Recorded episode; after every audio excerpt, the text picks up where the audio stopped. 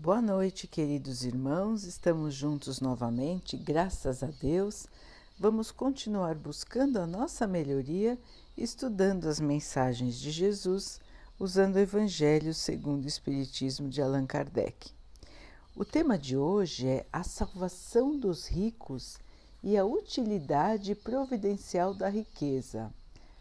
Provas da riqueza e da miséria. Jesus disse: Ninguém pode seguir a dois senhores, porque ou ele vai odiar a um e amar o outro, ou vai se afeiçoar a um e desprezar o outro. Não se pode servir ao mesmo tempo a Deus e a Mamon, que é o Deus da riqueza. Um homem aproximou-se de Jesus e perguntou: Bom mestre, o que devo fazer para alcançar a vida eterna?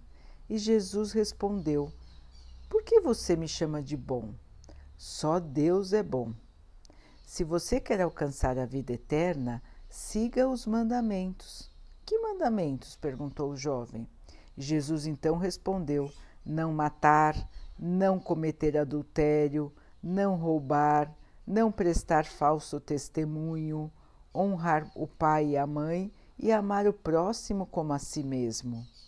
O jovem então replicou: Sigo todos esses mandamentos desde que cheguei à mocidade. O que ainda me falta? Jesus então respondeu: Se você quer alcançar a vida eterna, venda tudo o que tem e dê aos pobres, e então receberá um tesouro no céu. Depois venha e me siga. Porém, o jovem, ouvindo essas palavras, retirou-se muito triste porque possuía muitos bens. Então Jesus disse a seus discípulos: Em verdade, eu digo a vocês que é bem mais difícil um rico entrar no reino dos céus. E acrescentou: É mais fácil um camelo passar pelo buraco de uma agulha do que um rico entrar no reino dos céus. Não podemos interpretar as palavras de Jesus ao pé da letra precisamos entender o seu sentido. Caso contrário, a riqueza se tornaria um obstáculo absoluto para a salvação daquele que a tivesse. Deus não colocaria a riqueza na mão do homem se ela fosse um instrumento inevitável de perdição.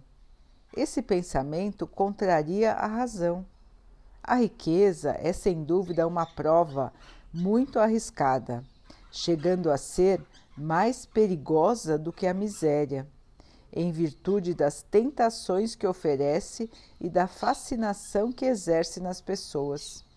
A riqueza também é o maior estímulo do orgulho, do egoísmo e da vida sensual.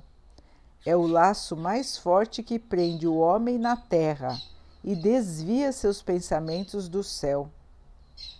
Causa tanta perturbação que vemos frequentemente aquele que passa da miséria para a fortuna se esquecer rapidamente da sua condição anterior de miséria. Esquece daqueles que foram seus companheiros e que o ajudaram, se tornando insensível, egoísta e fútil. Embora a riqueza dificulte o caminho para o aperfeiçoamento, ela não o torna impossível e pode até vir a ser um meio de salvação na mão daquele que souber usá-la. O mesmo ocorre com certos venenos que ajudam a trazer de volta a saúde quando usados de modo correto e com equilíbrio.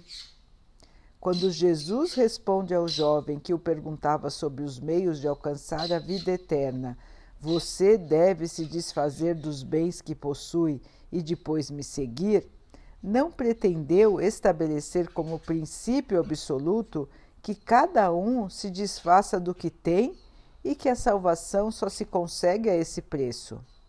Pretendeu apenas mostrar que o apego aos bens materiais, os bens terrenos, é um obstáculo para a salvação. De fato, aquele jovem se julgava sem dívidas para com a lei, porque cumpria os mandamentos, mas recuou diante da ideia de vender seus bens e dar o dinheiro aos pobres. Seu desejo de alcançar a vida eterna não ia até o sacrifício de abandonar os bens que possuía. A proposta de Jesus era uma questão decisiva, com o objetivo de colocar às claras o verdadeiro pensamento do jovem. Ele podia, sem dúvida, ser um homem honesto perante o mundo, não fazer o mal a ninguém, não, mal, não maldizer o seu próximo, não ser leviano nem orgulhoso, honrar o seu pai e a sua mãe. Porém, não tinha a verdadeira caridade no seu coração. Sua virtude não chegava até a renúncia em favor do próximo.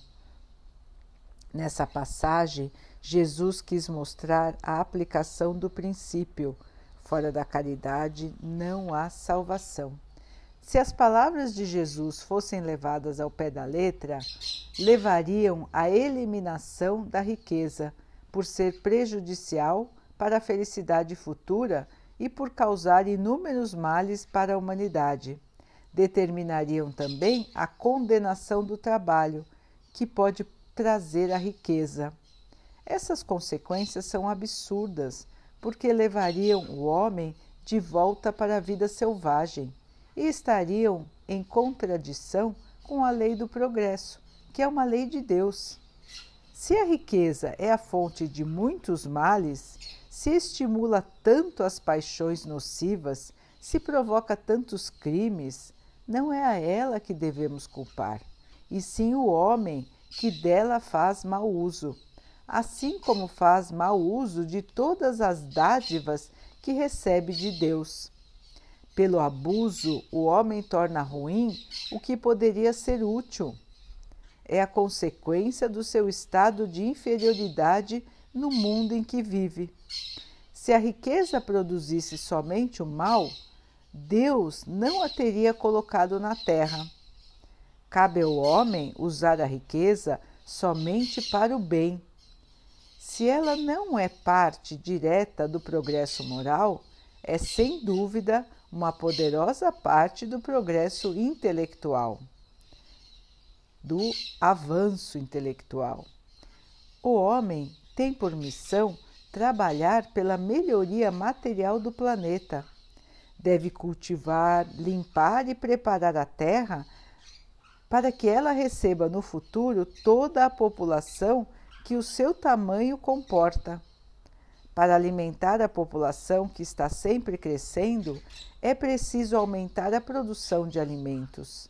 Se a produção de um país não é suficiente, é preciso que ele busque os alimentos fora do seu território.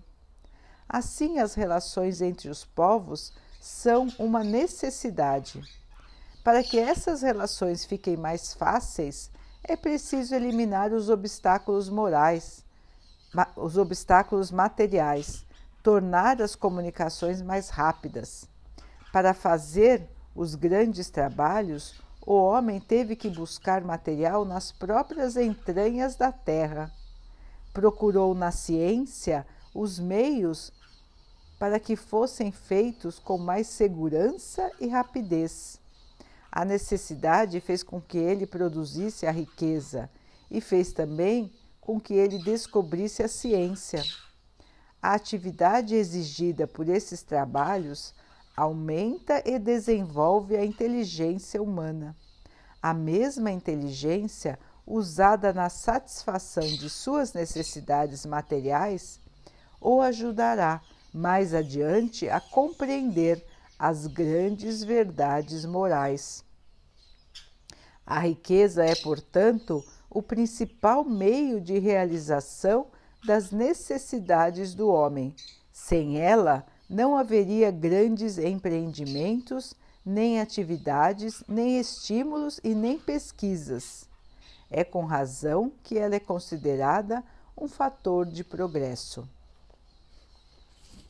Então, meus irmãos, aqui uma explicação muito clara do nosso desenvolvimento material, intelectual, do nosso progresso aqui terreno e do nosso desenvolvimento moral. Então, nós todos estamos aqui vivendo na matéria. Somos espíritos imortais. A nossa verdadeira casa é o plano espiritual, porque somos seres espirituais. Mas para o nosso aperfeiçoamento, para a nossa melhoria, para a nossa melhoria moral, nós precisamos estar na carne. Precisamos ter um corpo de carne e osso.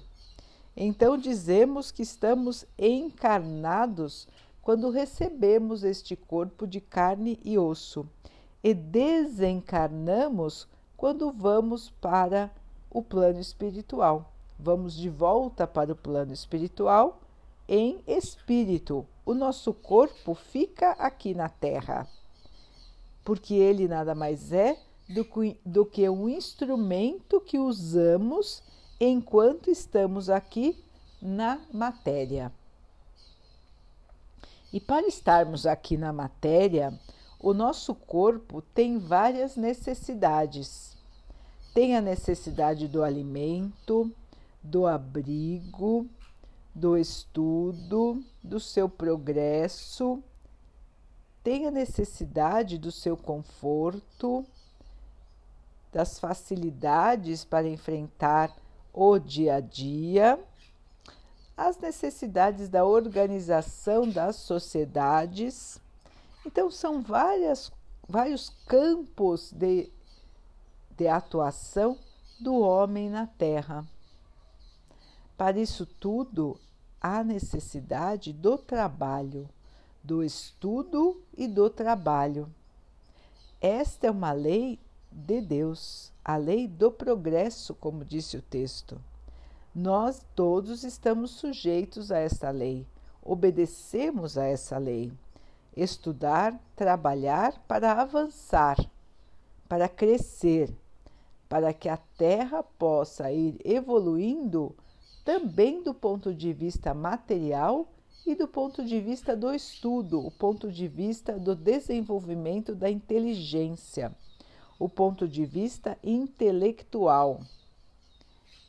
Então temos que avançar nesse sentido e avançando neste sentido está o papel da riqueza. Então o homem criou o dinheiro, a moeda, há muito tempo atrás, como uma maneira de troca pelo trabalho, pelos bens. E até hoje, então, disputam as moedas disputam o dinheiro. Mas esse era o objetivo da criação do dinheiro? O dinheiro é parte da matéria, mas não finalidade absoluta da vida. Então, como o texto disse, foram existindo distorções tudo que é em demasia é ruim. Tudo tem que ser usado com equilíbrio. Tudo que está na Terra, tudo que a humanidade tem ao seu dispor, deve ser usado com equilíbrio, para que possamos sempre ter como viver. Todo abuso destrói. Todo abuso é desequilíbrio. Então, irmãos, o que acontece? Quando as pessoas vêm para uma encarnação onde vão receber dinheiro, onde terão uma condição social de dinheiro, elas vêm com uma grande tentação para vencer. Ter muito quer dizer também ter muita responsabilidade. Estar encarnado na condição de uma pessoa rica traz muita responsabilidade, traz uma prova ainda mais difícil do que a prova da miséria. Os irmãos vão dizer: Imagina, isso não é possível, é muito mais difícil ser pobre do que ser rico. Os irmãos dizem assim porque estão vendo somente a vida do ponto de vista material. Mas a verdadeira vida é a vida do espírito, é a vida que é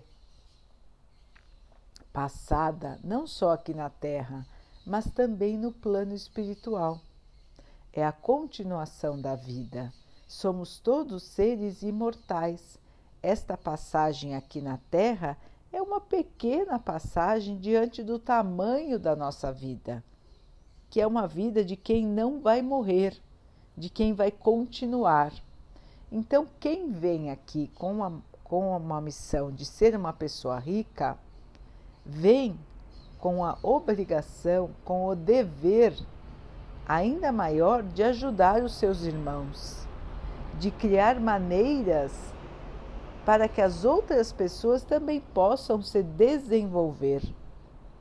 Então, tem a responsabilidade de criar empregos, de fazer com que, com que o seu dinheiro trabalhe para o bem da humanidade além de ter esse dever, tem que vencer as tentações. E as tentações da riqueza são muito fortes aqui no plano material. Então, a pessoa que tem muito dinheiro é muito adulada, muito bajulada pelos que estão à sua volta a tentação do orgulho é muito maior para esses irmãos do que para os outros que não passam por esta situação. A tentação do egoísmo também é maior, porque a pessoa pode satisfazer todos os seus desejos com o dinheiro que possui. E assim começa a desejar cada vez mais e cada vez mais e começa a pensar que, se não dividir, terá mais como resolver os seus próprios desejos. Então, a tentação do orgulho e do egoísmo são tentações muito fortes para quem está na condição de rico na matéria. Também existe a tentação sensual. As pessoas esquecem o senso moral porque só pensam em ter mais dinheiro, ter mais poder. E se entregam então a situações difíceis, a situações a situações de desrespeito às leis morais. Desrespeitam os seus próprios relacionamentos, desrespeitam a sua família, para que o seu orgulho e o seu egoísmo fiquem satisfeitos. Então, a vida na riqueza é uma vida cheia de obstáculos, cheia de tentações, cheia de perigos, pela própria condição de inferioridade moral da humanidade. Então, estamos todos aqui, irmãos, para evoluir, para tentar aprender. E nós temos encarnações em diferentes posições sociais, justamente para aprender, como esse irmão que Jesus estava orientando. Era um irmão que estava numa encarnação de riqueza, mas não pensava de maneira nenhuma em dividir a sua riqueza com ninguém. Jesus foi ao extremo colocou para ele que ele deveria dar todos os seus bens. Ele então se retirou rapidamente porque pensou: nossa, isso é um absurdo. Ele não tinha dentro dele a noção da caridade, a noção de dividir com os outros aquilo que se tem. Como disse o texto explicativo, Jesus não queria que ele desse tudo, apenas colocou uma imagem mais forte para que ele pensasse na questão da caridade. na questão de repartir com os seus irmãos. E é isso que Deus quer daqueles que podem dividir. Nós não precisamos do excesso. O excesso nos desvia da verdadeira vida. O excesso nos desvia do desenvolvimento moral. Tudo que é em excesso nos faz mal. Então, também o dinheiro, a riqueza em excesso pode nos desviar do caminho do bem. E o caminho do bem qual é? Amar a todos, Deus acima de tudo e ao próximo como a nós mesmos. Fazer aos outros o que gostaríamos que os outros fizessem por nós. Esta é a lei. Este é o caminho da salvação. Não importa a posição social em que ocupamos nesta encarnação. Em todas as encarnações, a lei moral é a mesma. O caminho da salvação é o caminho da caridade. Então, não importa se somos ricos ou se somos pobres nesta ou em outras encarnações, porque ou estaremos numa posição ou na outra, nós vamos mudando de posição. Mas o que é importante? Saber se portar no bem. Veja um exemplo que está no texto: um irmão que era pobre, ganhando fortuna, se esquece dos seus irmãos. Esquece de onde veio, esquece suas origens, então, sua família, seus amigos, e só pensa em se satisfazer, só pensa na sua própria vaidade, no seu próprio orgulho. Quantos exemplos nós já vimos disso e veremos ainda mais no futuro, infelizmente? de irmãos que se perdem quando estão na riqueza, que eram pessoas amigas, pessoas humildes, pessoas que ajudavam os outros, que contribuíam quando estavam na pobreza e, estando na riqueza, se esquecem totalmente das necessidades dos outros. Nós sabemos de muitos exemplos assim, não é, irmãos? Mostrando que a prova da riqueza é uma prova realmente difícil. As pessoas esquecem totalmente os valores morais, se apegam somente à, à sua imagem, ao seu orgulho, à sua vaidade e nem querem lembrar de onde vieram. Não interessa mais a pobreza eles só querem a riqueza, só querem a ostentação. E para quê, irmãos? Para se perderem, para deixarem de evoluir. Enquanto que a riqueza em suas mãos poderia ajudar aos seus próprios irmãos. A riqueza em suas mãos poderia criar trabalho para tantos que precisam. Poderia criar escolas para que as pessoas tivessem a oportunidade de aprender e se desenvolver no plano material. Mas os irmãos se esquecem de onde vieram, se esquecem do outro lado da moeda e pensam somente em si mesmos. Este é o exemplo, irmãos, de como a riqueza leva os irmãos a se perderem do caminho da salvação. E a culpa não é da riqueza, a culpa é das pessoas. Tudo que temos aqui no plano material é para o nosso bem, nada foi colocado para o nosso mal. Mas nós distorcemos as coisas, nós abusamos das coisas, e neste comportamento doentio que nós temos, nós acabamos gerando o mal.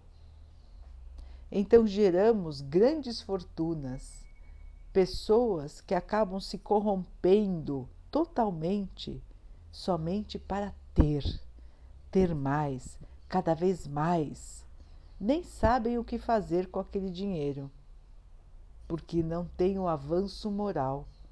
Se fossem avançadas moralmente, saberiam que o dinheiro deve servir à sociedade. Ninguém condena o ter.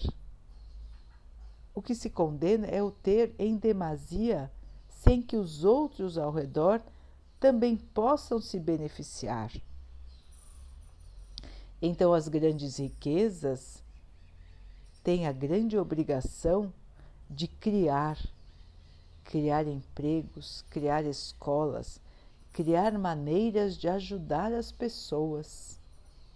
Alguns irmãos estão cumprindo bem as suas missões. Alguns irmãos já enxergaram a sua responsabilidade no mundo e criam maneiras de ajudar a todos e quando assim o fazem, estão no caminho certo dessa sua encarnação. Podem trazer benefícios para todos. Esta é a utilidade da riqueza: ajudar, dividir, trazer oportunidades. Então, como estamos no mundo material, a riqueza faz parte do mundo material. A grande prova é aprender a viver na matéria, tendo muito, tendo pouco ou tendo quase nada. Ninguém viveria na miséria se não houvesse o egoísmo. Ninguém viveria na, na miséria se não houvesse o orgulho essas doenças da humanidade é que fazem essa desigualdade entre as pessoas. Se todos se enxergassem como irmãos, ninguém deixaria um irmão na rua, na miséria absoluta, enquanto outros passam tendo tudo, inclusive o supérfluo em excesso. Então vejam, irmãos, que são doenças da sociedade, doenças dos homens.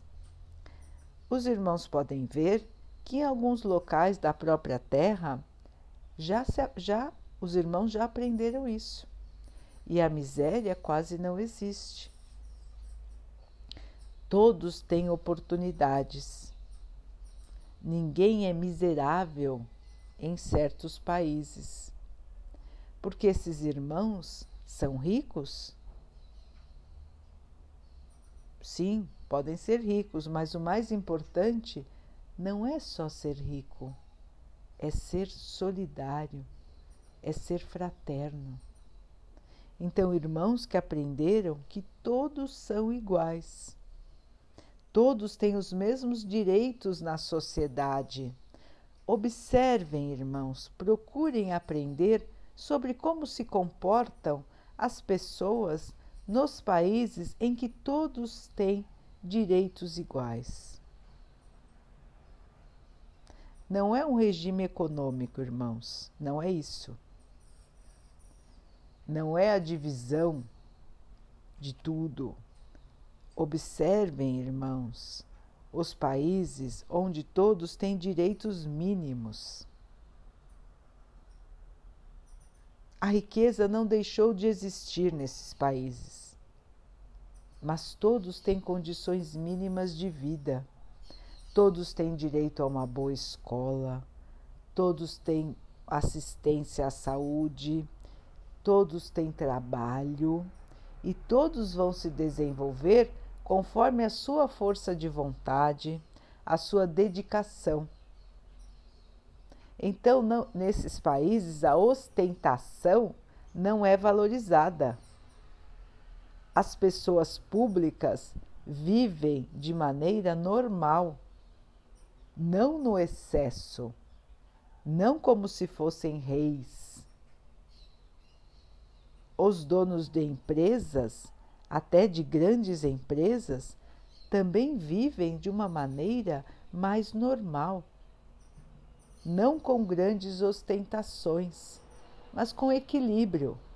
Existe a riqueza, existe o poder, mas existe a responsabilidade. O respeito à opinião de todos. Então, são poucos exemplos ainda no planeta terreno, mas eles já existem. Alguns povos que já aprenderam a viver se respeitando.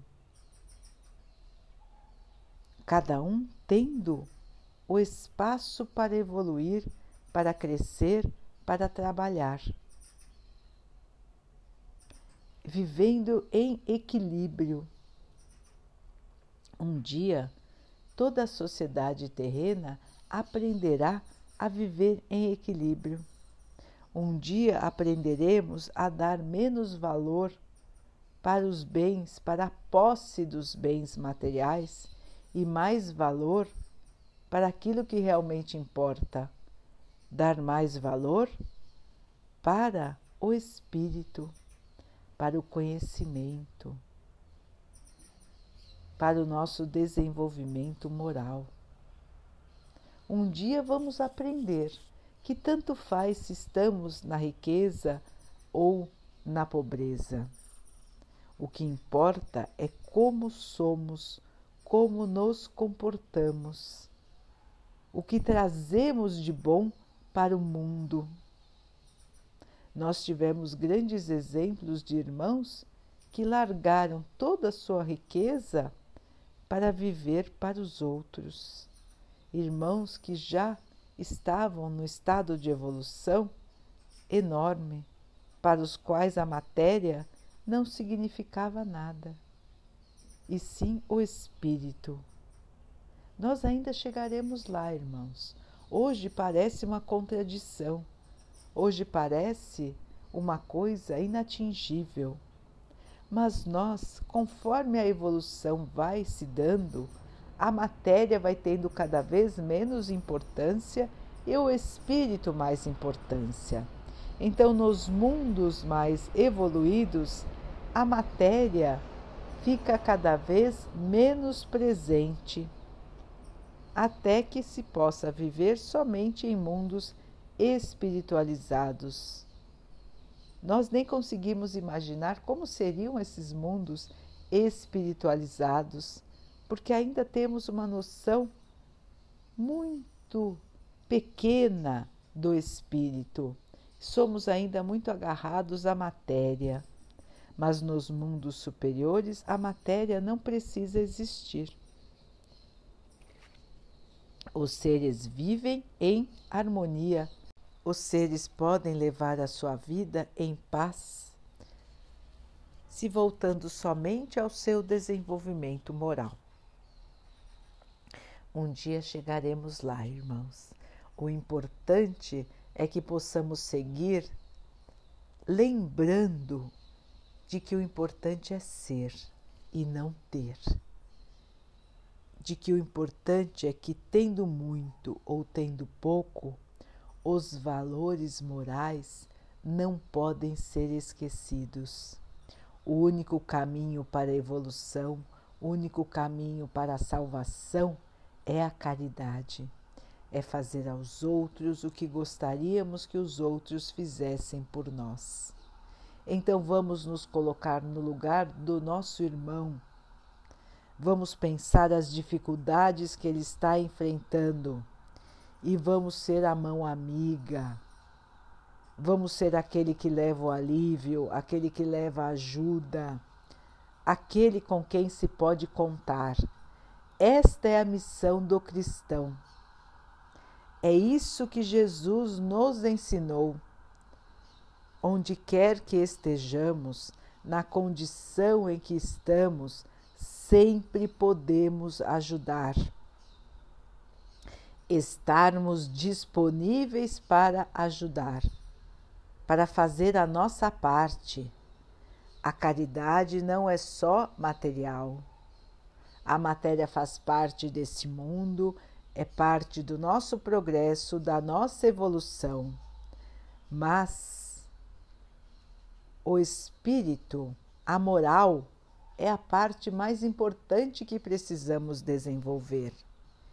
Então sigamos trabalhando, sigamos estudando, mas acima de tudo, vamos seguir praticando o amor, levando o amor para os nossos irmãos.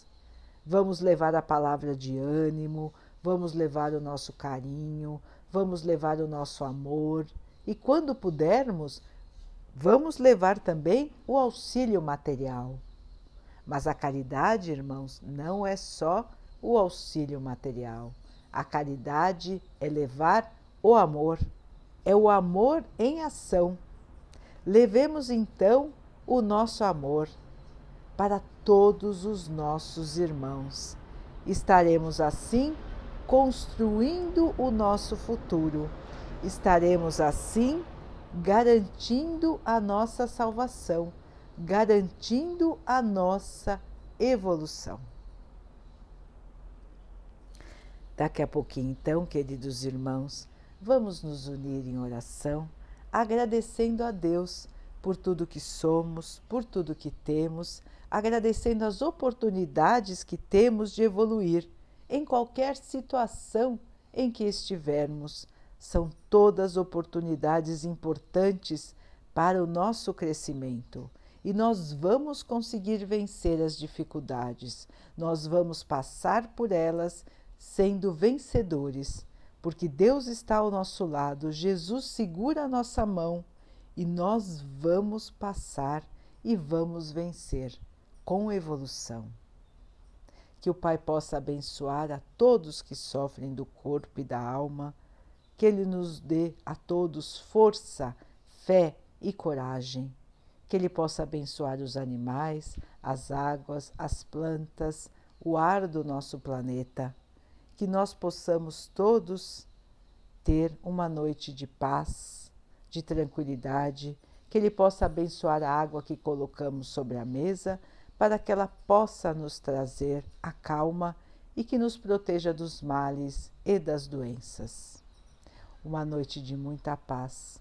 Fiquem, estejam e permaneçam com Jesus. Até amanhã.